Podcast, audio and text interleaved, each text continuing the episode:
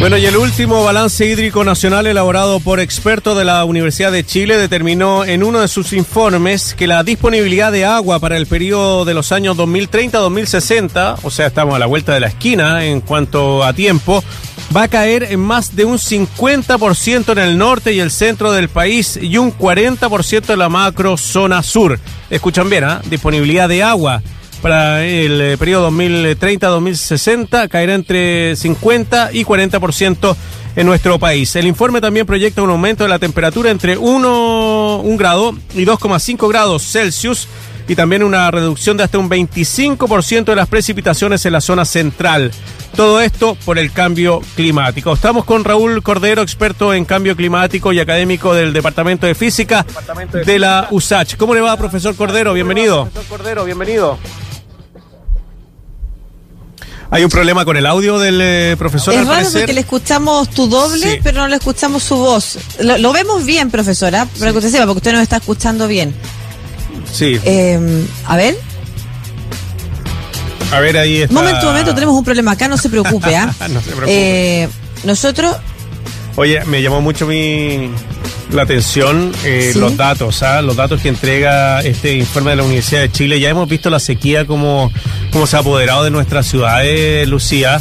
Durante los últimos años, eh, no sé, desde cuándo no cae una lluvia importante. Recordar que esta fue la primavera más seca de la historia desde que se tiene registro.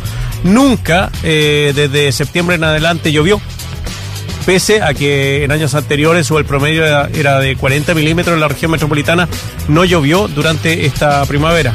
Sí, y probablemente sean eh, situaciones climáticas que se vayan acrecentando, agravando, ¿no? no esta no es una excepción, sino que eh, por el contrario todo indica que se va desertificando desde el norte hacia el centro y eso implica, o sea, eso explica por qué se espera tan poca disponibilidad de agua, pero ¿qué significa eso en concreto? Disponibilidad de agua para el uso humano, como ya hemos visto que pasa en, en algunos sectores del, del país, por ejemplo, pero por una, hasta el momento, distribución inequitativa del, del recurso, pero si aún así aseguráramos el, el, el derecho al uso del agua, al uso humano del agua como prioritario, aún así tendríamos problemas, restricciones. Esas son las complicaciones que debiéramos eh, abordar además en un momento de discusión como este. ¿Aló está por ahí? ¿Nos escucha ahora? Sí, yo le escucho bien. Hola, profesor. Ah, excelente, muchas gracias. Eh, profesor, bueno, para comenzar eh, la entrevista, eh, son verdaderamente cifras dramáticas las que entrega este balance hídrico nacional, sobre todo en, los próximos años, quedan nueve años para empezar el 2030, y se habla de una caída del 50% de disponibilidad de agua. ¿Qué significa eso, profesor?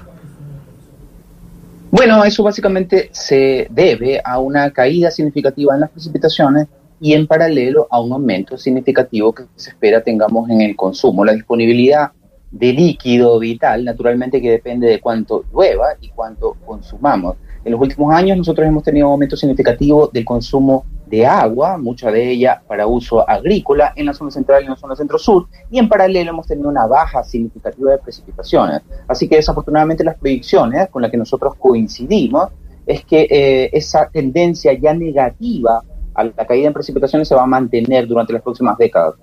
Si tú pudieras explicarnos más gráficamente ¿Qué significa para una población como la nuestra que se reduzca la capacidad o la disponibilidad de agua en un 50%? Pues depende mucho de cuál es la infraestructura disponible. Por ejemplo, nosotros, tal y como estamos en este momento, con los consumos de líquido que tenemos, las grandes urbes pueden salvar, incluso si tenemos un año con una sequía, con un déficit de precipitaciones de 50%, como este, pueden salvarse de racionamiento. Si sobre la actual disponibilidad de líquido hay una reducción todavía mayor, entonces naturalmente para poder evitar racionamientos de agua, al menos en las grandes urbes, vamos a tener que aumentar nuestra infraestructura. Y eso básicamente significa aumentar el número de embalses que nos permiten en verano y en primavera, cuando en la zona central llueve muy poco, abastecer de agua a las grandes ciudades. Eh, como te decía, hoy nosotros, este año que acaba de terminar el 2020, eh, tuvimos un déficit de precipitación de 45%, Nadie ha escuchado que haya amenaza de racionamiento de agua en las grandes ciudades de la zona central, a pesar de este extremo déficit de precipitaciones. Eso significa que tenemos una infraestructura adecuada a sobrellevar años como ese, pero la probabilidad de que años igual de secos se den en el futuro es mucho más grande y si en paralelo aumenta el consumo, bueno, naturalmente, si, si no mejoramos nuestra infraestructura, nuestro número de embalses, vamos a tener que enfrentar racionamientos. Nadie quiere eso. Profesor, eh, bueno, se ha hablado de esta macro sequía que ya lleva más de 10 años, 11 años, podríamos contabilizar este, este 2021. ¿Esto es una situación que llegó para quedarse o puede ser momentánea, entre comillas, momentánea, una década de sequía? Eso es un, mira, eso parece una pregunta fácil, pero no lo es. Hay debate al respecto. Si no estamos tan claros de que ah, haya una recuperación, aunque sea menor, de las precipitaciones. Ahora, no vamos a, volver a las precipitaciones que teníamos en la década de los 80, cuando en Santiago teníamos inundaciones durante varios días, una semana no se podía prácticamente salir debido a estos temporales. Esos tiempos en los que llovía en los años 80, esos años no van a volver. ¿ok? Sin embargo, tampoco es razonable que tengamos años extraordinariamente secos como el que tuvimos el 2019. El 2019 llovió poco más de 80 milímetros en Santiago, lo normal es que llueva en Santiago 340 milímetros. Yo diría que lo que esperamos en los próximos años es que se mantengan años secos como el del 2020, pero no tan secos como el 2019. Eso no significa que no pueda repetirse el escenario del 2019. Puede pasar, ¿ok? Y como puede pasar, entonces es necesario estar preparado. El 2019 fue tan seco que el verano del 2020, es decir, exactamente hace un año, mm. las grandes ciudades de la zona central, Valparaíso, Viña y Santiago, salvaron por milímetros, por ponerlo de alguna manera gráfica, de racionamientos de agua. Te fijas, si el consumo continúa aumentando, podría haber en el futuro, enfrentados a años extraordinariamente áridos otra vez, peor, años áridos consecutivos, podríamos no salvar de esos racionamientos. Hay que prepararse. Estamos justo en un debate eh, que incluye también el cómo se va a distribuir el agua, qué tipo de acceso al agua le vamos a dar a la población, si va a ser un eh, un derecho garantizado el acceso al, al, uso eh, humano del, del agua, ¿no es cierto? Más allá de que hoy supuestamente aparezca, o sea, no supuestamente, aparece como un bien de uso público, pero en la práctica no sé. Claro, Que, en la práctica no, no se especifica, o sea, no sucede así.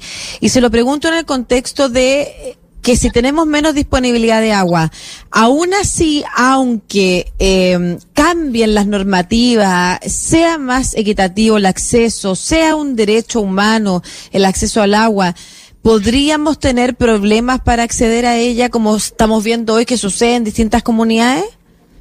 Bueno, hay, hay, hay varias cosas ahí. Es decir, si no llueve, da lo mismo lo que pongas en la ley, ¿ok?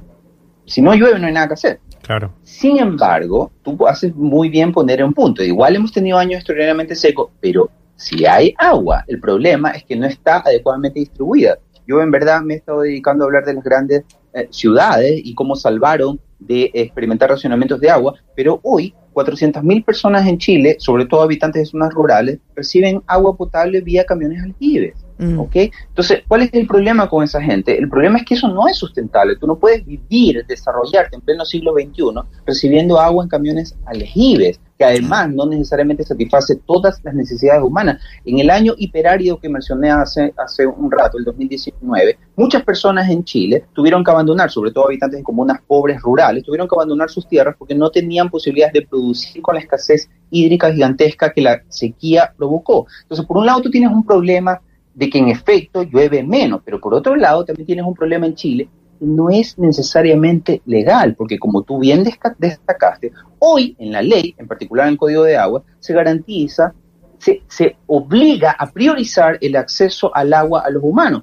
¿Por qué eso en algunas zonas parece no estar sucediendo? Bueno, porque en Chile, desafortunadamente, igual que en muchos países de Latinoamérica, las leyes a veces son letra muerta. Hay instituciones públicas que deberían cumplir la ley, que no la cumplen con la diligencia requerida, porque de alguna manera están a veces capturadas por políticos o por intereses, y me refiero mm. a la Dirección General de Agua, que nunca está dirigida por un experto en recursos hídricos, sino siempre está dirigida por un abogado o un economista. Instituciones técnicas deberían estar dirigidas por personas con formación técnica que además cumplan la ley. Estamos conversando con el experto en cambio climático y académico del Departamento de Física de la Universidad de Santiago de la USACH, Raúl Cordero. Profesor Cordero, cuando mm, hablamos de uso humano del agua, usted hablaba de la agricultura. Me parece que la agricultura es el mayor consumidor en nuestro país de agua lejos. Uno pensaría que la minería, pero la minería cada vez se está ocupando menos agua, me parece, y han eh, tratado de mejorar su producción. ¿Qué pasa con la agricultura? ¿Falta tecnificación en el campo chileno? ¿Falta ayuda del Estado a esos pequeños campesinos para mejorar la producción de su tierra y utilizar de mejor manera el agua? Sí, tú, tú lo has resumido de hecho bastante bien. Es decir, no solamente en Chile, sino en todo el mundo, la agricultura es la mayor, la, la industria, el mayor consumidor de agua. En Chile, la agricultura consume el 72% del agua. En verdad, es un mito que la minería consume mucha agua. En efecto, la minería consume tanta agua como consume en las ciudades y eso es harto.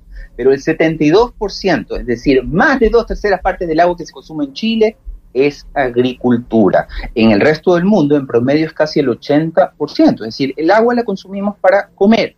No solamente, no, no quiero demonizar a la agricultura, porque al pues. final esta gente produce cosas que son las cosas que nosotros comemos. Entonces, en efecto, ¿cuál es la solución? Bueno, tenemos que disminuir tu huella hídrica y en Chile un porcentaje significativo de la agricultura no utiliza riego tecnificado. Entonces, utilizan riego tecnificado, al menos no el riego, eh, no es eficiente las técnicas que utilizan para riego, sino que utilizan lo que se conoce como riego por inundación, que tiene, consume mucha agua y no se aprovecha de manera adecuada. Entonces, hay que invertir en el sector agrícola para que aquellos pequeños agricultores que no pueden financiar la transición hacia el riego tecnificado de alta eficiencia, lo hagan. Y hay que obligar a los grandes agricultores para que esa transición, los que no la han hecho, la continúen haciendo. Se ha avanzado en Chile, no te creas. Eh, la industria agrícola chilena no es una industria como la de otros países de Latinoamérica y no tiene tecnificación alguna. No, en, en, Chile la industria agrícola es en efecto una industria razonablemente tecnificada, pero hay que hacer una transición más rápida hacia la eficiencia en el uso agrícola, porque si no, no van a poder sobrevivir no solamente la gran industria, sino en particular los pequeños agricultores, porque esta escasez de agua, así comenzamos, va a continuar, y no solo que va a continuar, sino que va a empeorar. Entonces, como guerra avisada no mata gente, entonces la industria tiene que adaptarse, el gobierno tiene que hacer cumplir la ley. Bueno, eh, te fijas, todos estamos avisados de qué es lo que viene y hemos tenido los últimos años un adelanto bien claro. Es, es, buena la frase que da Raúl, esa de guerra avisada no, no, no, produce muerte, porque eh, los problemas del cambio climático van generando crisis eh, diversas. Em, la primera de ellas, por ejemplo, es la desertificación y em, la sequía, Luego, los problemas con la agricultura. El acceso al agua en este momento que estamos hablando es inequitativo. Eh, eh, hay lugares que no tienen acceso al agua porque se produce industria agrícola ahí mismo, al lado, que, que, que no distribuye el agua, sino que se lleva el agua disponible. Eh, sin embargo, la industria agrícola también significa alimentación, en otros casos significa empleo, en otros casos significa recursos, para que hablar de la minería y en fin. entonces, efectivamente va generando problemas que generan nuevas crisis. Y, quiero preguntarte ahora por una de las soluciones que tú planteaste y cuáles son las crisis que puede significar o los conflictos sociales que puede desarrollar. Estabas hablando de los embalses. ¿Cómo se conjuga en la planificación de la realización de embalses con, por ejemplo, eh, las posturas que eh, a veces hay en zonas que quieren ser protegidas por grupos ambientalistas? Desafortunadamente, no hay manera de conciliar esas dos posturas. ¿Te fijas? Desafortunadamente, nosotros para beber agua vamos a tener que hacer embalse o hacer plantas desalinizadoras. Las plantas desalinizadoras también son otro problema porque cuando tú le sacas el agua, perdón, la sal al agua de mar, luego tienes que botar esa, esa sal a algún lado. Entonces, eh, puedes cambiar, alterar los ecosistemas. Desafortunadamente no hay actividad humana, ninguna, que no provoque efectos negativos en el medio ambiente y vamos a tener que transar en algún momento. Eso es desafortunado, es una verdad incómoda, pero las cosas funcionan así. Vivimos en una zona en Santiago en la que vamos a tener que hacer más embalses, en una zona central que está que ya era semiárida y va camino a incrementar, intensificar su aridez, en la que vamos a tener que hacer más embalses y hacer plantas desalinizadoras, porque si no nos vamos a tener que convertir todos emigrantes climáticos, ¿te fijas? No queremos ser migrantes climáticos, pero tampoco queremos afectar el medio ambiente, vamos a tener que encontrar algo al medio. Pero desafortunadamente, mira, hay que tener súper claro cómo funciona esta cuestión. El cambio climático es producido por nosotros los humanos y para salvarnos del cambio climático vamos a tener que sacrificar algunas cosas. Por ejemplo, todos sabemos que la mitigación del cambio climático requiere una transición energética efectiva y rápida, pero esa transición energética es una transición a la electrificación. Significa más baterías y todos los elementos que se llenan en las baterías salen de la cordillera, los necesitamos de la minería. También la minería, todos sabemos que no es una industria limpia, ¿te fijas? Pero si no hacemos eso, nos quedamos sin energía. Mira, vamos a tener que escoger el mal menor, para decirlo de alguna manera, pero no hay manera en que eh, sigamos viviendo eh, sin tener que sacrificar algunas cosas. La otra vez, eh, profesor, leía una, me parece que era una entrevista a algún ejecutivo de agua andina de la principal, eh, la, industria que maneja el agua acá en la región metropolitana, y ellos tenían la idea de reutilizar el agua que ellos limpian en estas plantas procesadoras de, agua y reinyectarla para hacerle una doble utilización al agua. ¿Ese es un buen camino también para reutilizar el agua y después enviarla a los cauces naturales de los ríos? Mira, hay, hay varias cosas que se pueden hacer y una es esa. Una de las ventajas que tiene Chile es que Chile es uno, eh, tal vez el único país de Latinoamérica en el que prácticamente el 100% del agua de uso urbano se limpia antes de ser ah, abandonada, ya sea al mar o a los cauces de los ríos. Entonces, ¿qué significa eso? Que como ya la tenemos tratada, ya la tenemos entre comillas limpia, pues basta hacerle un tratamiento de potabilización para poderla reutilizar. Eso significaría, te fijas, mejorar la eficiencia de los recursos hídricos. Es el equivalente en agricultura a mejorar la tecnificación del riego. ¿te fijas? Entonces en las ciudades también tenemos mucho que avanzar en la reutilización de las aguas servidas que en Chile ya se tratan. Eso mm. no se hace en el resto de países de Latinoamérica. La mayoría de los países de Latinoamérica usa el agua y eh, se va contaminada a donde caiga, ¿te fijas? Entonces en Chile ya tenemos un avance en ese sentido, tenemos una sanitaria eh, que han hecho la pega que se les encargó en su momento, por la que por, supuesto hemos todos pagado en la cuenta de agua, así que tenemos un paso adelante. Otra cosa que se puede hacer en Chile, eso es muy importante, es mejorar, eh, eliminar las fugas. Hay una enorme cantidad de fugas. Chile es uno de los países que a pesar de que tiene una buena red sanitaria, tiene muchas fugas de agua, mucha agua se está perdiendo. Y hay ciudades grandes similares a Santiago, por ejemplo Madrid, que ha avanzado mucho en reducir sus pérdidas de agua, las fugas de agua en un 7%. Es un avance gigantesco que significa muchísima, muchísima agua. Eh, por lo tanto, mm. podemos avanzar mucho en la eficiencia, en la reutilización, y igual vamos a tener que avanzar en, el almacenamiento de agua, vamos a tener que tener más embalses, porque, bueno, la nieve no se va, eh, eh, el agua que a veces se almacena en la nieve, te fijas, la nieve está disminuyendo 10% por década, la superficie nevada promedio en la cordillera central, 10% por década.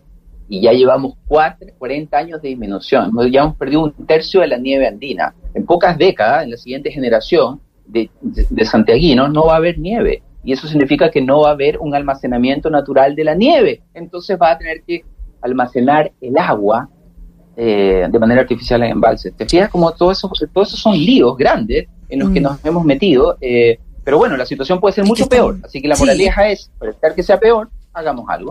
Sí. Eh, finalmente, Raúl, hay quienes hay que sentar en la mesa para llegar a esos acuerdos. Tú decías, tenemos que hacer acuerdos para entender que hay costos que vamos a tener que pagar, porque no hay forma de conciliar eh, las miradas así nomás en sus posturas iniciales. ¿Quiénes deben sentarse en la mesa para tomar esas decisiones y la planificación qué debiera incorporar? ¿Cuánto tiempo de plazo? ¿A, cuántos años más debiera ser este acuerdo de Estado? Pucha, bueno, la respuesta políticamente correcta es que tenemos que sentarnos todos a la mesa eh, para discutir este tema, ¿ok? Pero como los técnicos, yo soy un técnico, no soy un político, no somos demasiado buenos para discutir, eh, yo creo que lo que va a suceder es que la realidad nos va a imponer la premura necesaria para tomar decisiones. En principio, lo que va a suceder es que todos vamos a discutir durante muchos años, eh, pero al final se van a tener que tomar decisiones como en efecto se han estado tomando en los últimos años apremiados por la necesidad. Los humanos somos personas incapaces de prever de tomar, eh, eh, tomar decisiones, sobre todo los políticos, pensando en un futuro a largo plazo. Los políticos, todos lo sabemos, piensan en la próxima elección, que en Chile ahora son cada seis meses. Por lo tanto, no va a haber decisiones de largo plazo. Eh, eso no significa que no se va a hacer nada. En realidad, como está sucediendo hoy, va a obligar a que la, independientemente de la administración, el gobierno, el signo político de turno esté, tome decisiones. Este mismo gobierno, que no es particularmente amigable con el medio ambiente, ha tenido que tomar algunas medidas algunas más o menos polémicas, otras menos polémicas, para garantizar el acceso a agua de las grandes ciudades de la zona central. Y el gobierno anterior también tuvo que tomar, eh, por ejemplo, la primera administración mm. de la presidenta Bachelet tuvo que tomar decisiones que en su momento fueron eh, eh, muy polémicas para salvar la situación. En ese momento no había electricidad. Entonces, para poder evitar hacer hidroaicén, tuvieron que llenar la zona central, el país, de termoeléctricas. Una decisión muy, muy difícil. Las termoeléctricas, como todos sabemos ahora, no solamente causan zonas de sacrificio, matan a personas por la contaminación, sino que además son las grandes generadoras de los gases de efecto invernadero en Chile. Te fijas, la decisión es súper dura, pero esa decisión totalmente antiambiental tuvo que ser tomada por un gobierno que era, se presentaba como amigable con el medio ambiente. Es decir, mi expectativa de los políticos es bastante baja, eh, para ser sincero, eh, pero eh, lo que va a suceder es que la realidad nos va a obligar a tomar decisiones que en algunos casos van a ser más polémicas que otras. Pero yo soy optimista a pesar de, de, todo. En los últimos años se han tomado decisiones, algunas más discutibles que otras, pero hemos caminado en la dirección correcta. En Chile no ha habido cortes de luz gracias a esas decisiones que se tomaron en cierto gobierno. No ha habido cortes de agua a pesar de las extraordinariamente sequías intensas que hemos tenido. Yo espero que en el futuro eso continúe así. Pero sí, yo no soy optimista en esperar de los políticos algo. sobre todo a largo plazo. ¿okay? Espero, espero que me, que me, calle, me tapen la boca. Vamos a ver. Muy bien, pues el eh, experto en cambio climático y profesor del Departamento de Física de USACH, Raúl Cordero, conversando con nosotros. Profesor, muchas gracias por su tiempo. muy muy interesante la conversación, que le vaya muy bien. Chao. Chao. Chao.